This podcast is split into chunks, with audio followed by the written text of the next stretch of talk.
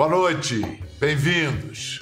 Radical quando experimental, radical quando comercial. Radical nos dois ao mesmo tempo. Marginal entre marginais, popular entre populares. Transgressor. Defensor do feminismo, acusado de machismo por desvelar corpo e alma de suas atrizes. De sua cabeça nasceram cenas gravadas para sempre na memória. Sônia Braga seduzindo um estranho no ônibus, Denise Dumont comandando orgias na Babilônia Carioca, Lima Duarte procurando um culpado. Eu quero saber quem foi que desenhou caralhinhos voadores na parede do banheiro. Foi ele que desenhou, ele quem desenhou caralhinhos voadores na história do cinema brasileiro. Ele, Neville da Almeida. Fala, Neville. É muito bom ouvir tudo isso, porque eu moro num lugar que tem um tatuador e ele desenhou no braço dele caralhinhos voadores na parede do banheiro. Veja você, veja você. Parabéns pelos seus 80 anos. Como é que foram as comemorações, Neville? Estamos nesse estado de exceção, não é? As, as comemorações foram uma concentração muito grande e conseguimos ficar entre quatro ou cinco pessoas no máximo, como eu acho que deve ser hoje. É, é, são esses os tempos. Você ainda lê a Bíblia todos os dias? Qual foi a última passagem que você leu, Neville? Olha, eu leio a Bíblia todos os dias. E às vezes leio de noite, leio de manhã. A última passagem que eu li hoje foi o, o Salmo 23, antes de vir para cá que diz: O Senhor é meu pastor, nada me faltará. Neville da Almeida nasceu em Belo Horizonte, filho de família metodista. Mudou-se para Nova York em 1964 para estudar cinema. Para pagar as contas, trabalhava como garçom. Onde é que você aprendeu mais sobre arte em Nova York? Como estudante ou como garçom, Neville? Olha, a verdade é que, como garçom, é onde eu aprendi mais. Porque o garçom chega na mesa e fala assim: o que eu posso fazer por você? O que você deseja, não é isso? Então, ali no restaurante, no, no, no salão, cada mesa é uma história. Um casal está começando um namoro, um outro casal está terminando a relação, uma família está brigando por causa de herança um rapaz está começando a namorar outro rapaz. Um grupo de homens corruptos, como sabemos bem, estão ali tramando mais um golpe.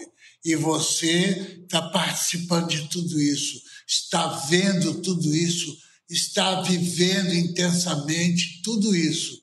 Gostei da receita. Eu vou mostrar o primeiro prato que você serviu ao público brasileiro quando você voltou em 68 e é um filme que ainda hoje impressiona pelo caráter transgressor. Vamos ver imagens de Jardim de Guerra. Saravá! Senhores espectadores desse filme, depois que Deus morreu, tudo é permitido. Depois de Hiroshima, de Dachau, Vietnã, tudo, tudo é permitido.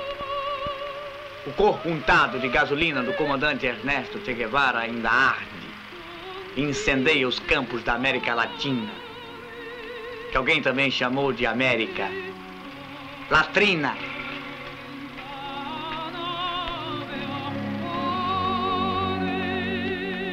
Yes, nós temos bananas, banana pra dar e vender.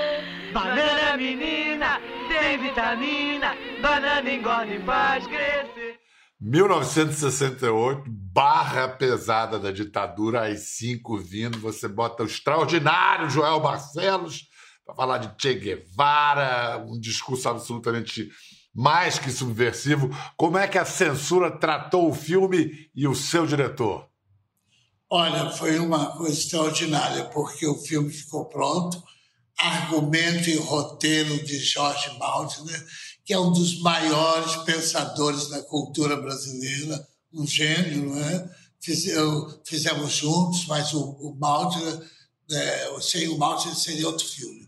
O filme ficou pronto, o filme foi selecionado para inaugurar a quinzena dos realizadores do Festival de Cannes. E o filme foi para o Festival de Brasília e o Joel ganhou o prêmio de melhor ator. E eu estava eu, realmente impressionado com tudo isso. Fomos para Cannes. Quando eu estava em Cannes, o Glauber chegou e me falou: Neville, recebi um telefone do Brasil, você, tá, você está proibido de voltar. Esse filme foi interditado, viu? Proibido e interditado, não pode passar em lugar nenhum. E se você passar em algum lugar, você pode ser preso. Mudou tudo não é? Foi uma, foi uma surpresa incrível, mas a força do filme era muito grande. Essa cópia que estava na Europa, que foi levada clandestinamente para o Festival de Cannes, essa cópia ainda bem que ficou lá, porque a censura foi no laboratório, pegou o negativo do filme, cortou com tesoura, pôs dentro do envelope e nunca mais apareceu várias cenas foram cortadas e desapareceram. Essa negritude é minha bandeira de luta. É a cuspida concreta que eu dou em vocês brancos, nessa nojenta atitude de, de senhores de engenho, em plena era industrial. Para vocês, eu sou macaco. Mas isso vai acabar. 400 anos de trabalho, nos canaviais, de escravo, até o ouro, até o algodão que foi para Portugal para fazer a riqueza do Brasil. Este trabalho que não foi pago nem com salário mínimo vai ser cobrado, vai ser cobrado com juro bem alto, muito alto. O sangue que minha raça derramou ao fazer a riqueza de muitas cortes lá da Europa e daqui vai ser cobrado litro por litro, tintim por tantã nem que eu tinha que sair para degolar um por um. E finalmente esse filme que ficou em Cannes, que ficou na Europa, voltou há três anos atrás e está inteiro. E numa linda, com muita qualidade, numa linda é, cópia. O Neville, com essa radicalidade toda, ele não não pertencia ao cinema novo, ao mesmo tempo que era contemporâneo dele, era mais identificado ao cinema marginal, como se convencionou falar, mas também se chamou de underground ou de grude, mas ele Neville também é. Você também era marginal no cinema marginal. Você também estava à margem do próprio cinema marginal. Eu decidi desde o primeiro dia, como eu já falei antes, que o instrumento do artista é a liberdade. Eu sabia, era revolução, era ditadura, era censura, era má vontade, era o nariz torto, era raiva, era rejeição. Mas eu falei, tudo isso vai passar e o cinema vai ficar. Você foi ao Nelson já com a ideia de adaptar a Dama do Lotação? É, é assim. Eu morava em Belo Horizonte, li a crônica da vida como ela é, de Nelson Rodrigues, A Dama do Lotação. Eu tinha 16, 18 anos. E eu fiquei muito impressionado. E desde aquele momento eu já queria fazer a Dama do Lotação. Quando eu cheguei no Rio, eu, eu tremendo, todo suando, liguei para a redação do Globo e falei: eu queria falar com Nelson Rodrigues. Né? Ah, tá bom era aí. Foram lá, buscar o Nelson, tinha uma, é, o Nelson veio até ele e falou assim, eu sou um cineasta, estou começando agora e quero muito falar com você. Ele falou assim, então vem aqui no Globo. Eu cheguei, era o terceiro andar, era um salão enorme, com dezenas de mesinhas com máquina de escrever, todo mundo escrevendo. Aí eu Nelson, aí veio o Nelson. eu falei, Nelson, eu li A Dama de Lotação e eu quero fazer um filme da Dama de Lotação. E o Nelson falou assim: e você tem dinheiro para comprar os direitos? Eu falei: não, mas eu posso dar uma, uma participação. Eu não tenho interesse em participação. Então eu falei: então eu vou te pedir uma coisa. Guarda a dama para mim. Não vende para ninguém que já sabe que eu quero a dama. E o Nelson falou assim: a dama é sua. E sete anos depois, viemos a filmar a Dama de Lotação. Genial. Sete cabalísticos anos. Olha só, Neville cumpriu a promessa, filmou. Dama do Lotação foi um enorme sucesso. Fez mais de 6 milhões de espectadores, se manteve durante 32 anos como a segunda maior bilheteria do cinema brasileiro e transformou Sônia Braga, que já vinha da sensualidade de Gabriela e Dona Flor, num furacão sexual um super sucesso, importantíssimo na carreira da Sônia, mas a Sônia hoje rejeita o filme. Ela já te disse por quê?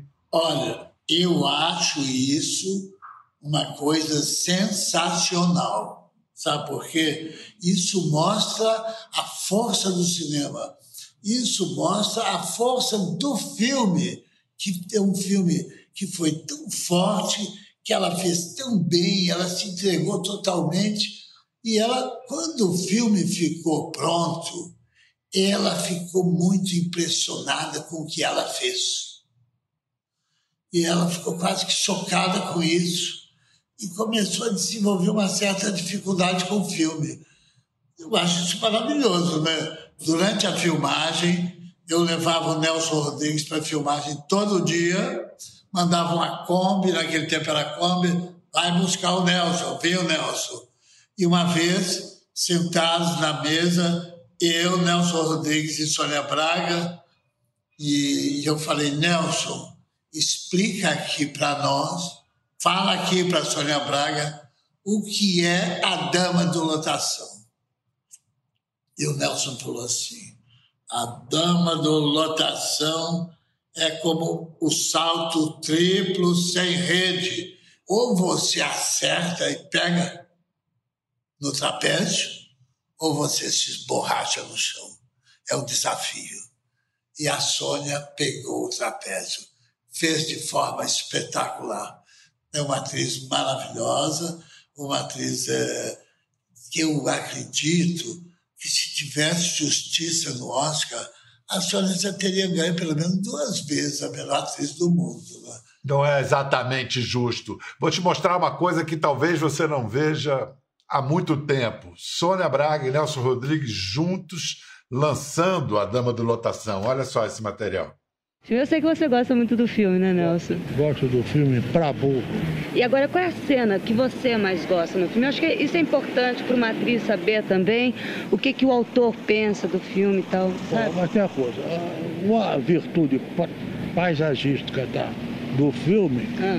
é, é aquela que você faz com Jorge Dória.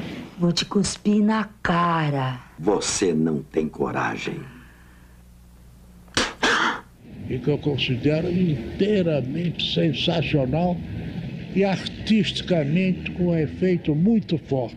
Por isso que as pessoas estão correndo para se tratar e para resolver essas coisas, como a dama também faz. A dama também vai para o divã tentar resolver essas coisas num divã de psicanálise. Você já fez psicanalista?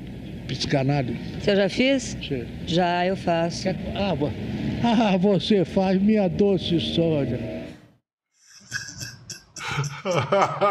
que delícia! Vamos lá. Com, ah, depois do sucesso de Dama do Lotação, Neville repetiu a parceria com Nelson nos Sete Gatinhos. E aí a cena preferida do Nelson Rodrigues em Sete Gatinhos foi essa daqui, a seguinte. Eu quero saber quem foi que desenhou caralhinhos voadores na parede do banheiro. Hum? Quem foi? Que isso, Noronha? o sensacional Lima Duarte. Essa cena é espetacular. O, o que, que o Nelson sugeriu para essa cena? Ele sugeriu que desenhasse com batom os canarinhos voadores no azulejo da parede do banheiro. E foi maravilhoso. Fizemos com a atriz Thelma Heston.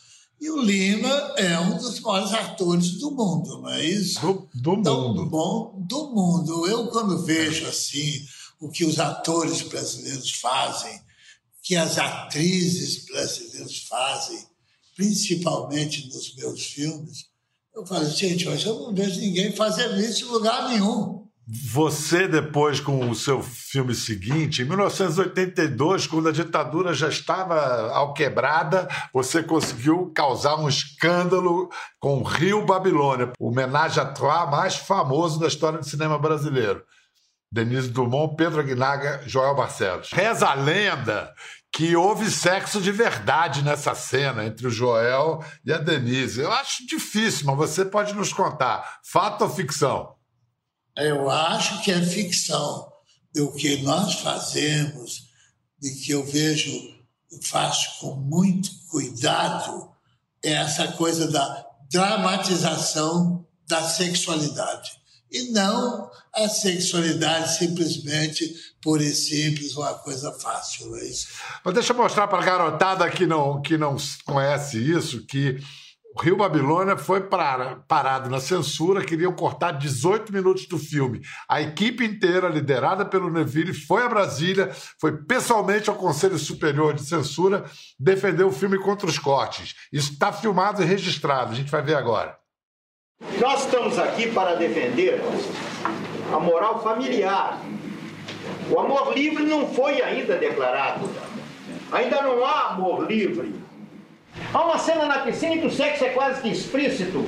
Mais explícito do que aquilo. O que é explícito? Vamos tirar dois cortes, porque falam sobre tóxicos. Eu gostaria de, em primeiro lugar, colocar que para mim é muito sério ser atriz é uma coisa de missão. Eu acho muito importante. Eu acho mais sério ainda ver a possibilidade de ver um, um trabalho mutilado. E acho que a arte não pode ser tocada, não pode ser mutilada.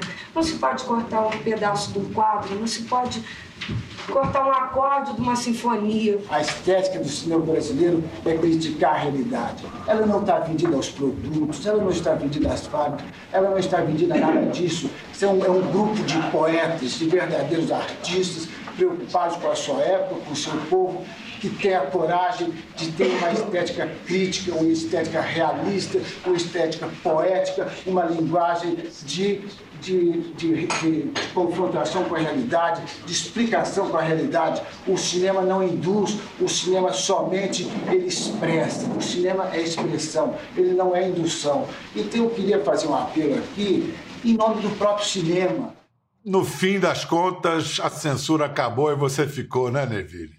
É o que eu sempre dizia. A ditadura passa, a censura passa e o cinema fica. Essa é a verdade. Agora, foi um sofrimento muito grande.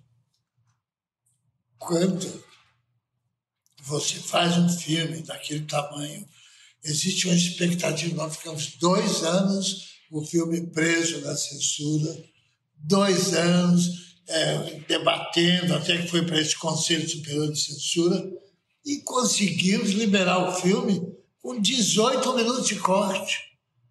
Entendeu? Mas mesmo assim, o filme não perdeu a sua força, mesmo assim, o filme se transformou num filme mais mais significativo feito até hoje sobre o Rio de Janeiro, que é um painel. Eu digo, se alguém quiser saber como era o Rio de Janeiro na passagem de 80, de 70 para 80, o filme acabou em 82, veja Rio Babilônia. E tem mais, o, tudo que tem no Rio Babilônia está acontecendo hoje aqui no Brasil. Premonitório. Premonitório, é a palavra certa. É. Obrigado. A nudez, que é uma constante na sua obra, já te deu a fama de, para aparecer no filme do Neville, tem que ficar pelado. Essa brincadeira, essa reputação é muito bem debatida num ótimo documentário do Mário Abad, que, aliás, está disponível no Now. É, a gente recomenda o, o documentário Neville da Almeida, Cronista da Beleza e do Caos. Vamos ver um trecho do filme que discute essa questão da nudez nos filmes de Neville. Você vai fazer filme do Neville não quer ficar pelado? Filme do Neville é, tem que ficar pelado, todo mundo fica pelado lá, né? Quem, quem pode ficar pelado, quem tem garrafa vazia para vender, então fica mais pelado ainda. Fazia tudo nua, não tinha problema, não tem problema com ficar nua. Mas teve uma hora, assim, lá pela quarta cena que eu tava nua, eu falei assim, vem cá, eu vou botar uma calcinha para ficar diferente, assim, uma coisa. Disse, não, é sem calcinha. Você veio fazer um filme do Neville da Almeida. Você não sabia que você ia ter que ficar nua? Eu falei, é verdade. Se você não quisesse ficar nua, você não tinha aceitado. Eu falei, tudo bem, tirei a calcinha. E naquela época, qualquer filme que você fizesse, você tinha que ficar pelada. Existia, podia ser um, um, filme histórico, ficção científica, qualquer coisa. E eu acho que o que tem ali, que eu acho diferente naquela nudez, é que sempre a nudez, além de uma luz, ela tem uma pessoa assim ofegante, uma coisa, e, e, querendo ser sexy, o melhor ângulo. É, eu olho ali, eu me vejo uma índia acho livre, acho bacana eu estar pelada tão livremente, sem estar procurando. Eu acho que o que a Regina fala no depoimento, ela tem toda a razão. É uma nudez livre, quase, quase infantil. Não tem nada de. Não tem nada de indecente na cena. O, o ser humano nasce nu e morre nu. E passa a vida inteira tentando cobrir a nudez. Não é dessa forma. O que acontece ali é uma coisa extraordinária. Essa é outra das maiores atrizes do mundo. Para fazer o que a Regina Casé fez nesse filme, pouquíssimas atrizes no mundo são capazes, com a naturalidade, com a força, com a capacidade maravilhoso. Esse programa tem o desejo de reconhecer Neville de Almeida, mas tem o desejo também de dar uma força para que aconteça a se conclua a trilogia rodriguiana de Neville, que tem a Dama do Lotação, os Sete Gatinhos, e Neville tem a vontade de fazer o anti-Nelson Rodrigues. Ele tem a ideia de convidar um cara, um ator, que nesse verão de 21 se tornou íntimo dos espectadores de TV. E ele manda pra gente um recado. Ele ficou sabendo que o Neville quer chamá-lo para fazer Nelson Rodrigues. Fala, meu garoto. Fala Bial, fala Neville, boa noite aí galera. É, é, um prazer imenso sair de uma experiência tão louca e tão intensa quanto o BBB e descobrir que o Neville pensou no meu nome pro elenco do Anti Nelson Rodrigues, cara, é demais. E, e, trabalhar com a obra do Nelson sempre foi um sonho para mim, sempre. E sendo dirigido ainda pelo Neville, é, um dos maiores diretores aí, né? Rodriguianos e o queridinho do Nelson. Foi muito bonito, assim, saber que, que ele me enxergou enquanto eu estava no programa. Já tô, tipo, lendo tudo, super ansioso mesmo, assim. Um beijão para você, Neville. Grande beijo para você também, Bial. E a gente se encontra já já, né, Vili? Tamo junto. Que legal, que legal. O que, que você viu no Fiuk, no BBB, que chamou a atenção e falou: eu quero esse cara para fazer o Antinelson? Eu olhando ali o BBB, eu senti que ali, naquele grupo, ele era o mais humano. Eu vi, então, que o Fiuk poderia e pode surpreender totalmente vivendo o Playboy canalha e o playboy canalha apaixonado e arrependido. É um personagem fantástico. Pela operária da fábrica, que no caso você chamaria quem para fazer? Quem que você gostaria de ver como operária? Bruna Marquezine. E eu acho que existe na Bruna um potencial espetacular. Uma, uma, uma atriz em pleno desenvolvimento. Não, sei se já fez cinema, mas essa poderia viver intensamente esse personagem que é um desafio. Operária, favelada e evangélica, não é? É uma coisa, é um personagem criado pelo Nelson totalmente moderno, totalmente atual. Vamos torcer para ter Fiuk, Bruna Marquezine sob a batuta de Neville de Almeida levando mais uma vez Nelson Rodrigues ao cinema. Bom, o Neville ainda fez Matou a Família e foi ao cinema, refilmou, Navalha na Carne, mas aí você ficou 20 anos sem lançar um filme comercialmente.